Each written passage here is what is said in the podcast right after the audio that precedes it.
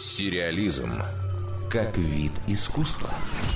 Многообещающий проект в жанре киберпанк «Видоизмененный углерод» обзавелся первым тизером и датой выхода. Премьера всех эпизодов состоится 2 февраля 2018 года. Этот день в своих календарях должны обвести красным маркером поклонники «Бегущего по лезвию» и «Призрака в доспехах». По первому промо-видео можно предположить, будет много неонового света, экшена и фантазий на тему городов будущего. Хочется верить, что ради умных зрителей включат в шоу и размышления о серьезных проблемах, связанных с развитием технологий. Однако в первоисточнике боевых сцен было куда больше, чем философии. В основу сценария легла книга «Видоизмененный углерод» британского фантаста Ричарда Моргана. Роман предлагает свой взгляд на то, каким мир будет через несколько веков. По сюжету люди смогли частично победить смерть.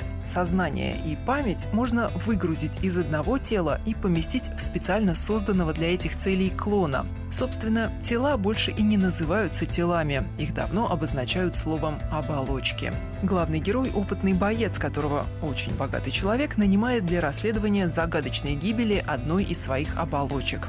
Бойца сыграл швед Джоэл Кинеман. Его ранее можно было видеть, например, в образе детектива Стивена Холдера в американской версии сериала «Убийство». Образ миллиардера в видоизмененном углероде воплотил британский актер театра и кино Джеймс Пьюрфой. Шоураннером проекта стала американка Лаэта Калагридис. В качестве сценаристки она ранее работала и над удачным триллером «Остров проклятых», и над не самым выдающимся боевиком «Терминатор Генезис». А еще она была исполнительным продюсером фильма «Аватар».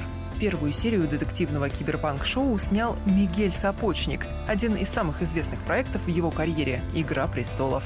Сапочник был постановщиком четырех эпизодов популярной саги в пятом и шестом сезонах, в том числе и зрелищной серии «Битва бастардов», за которую кинематографист получил заслуженную премию «Эмми».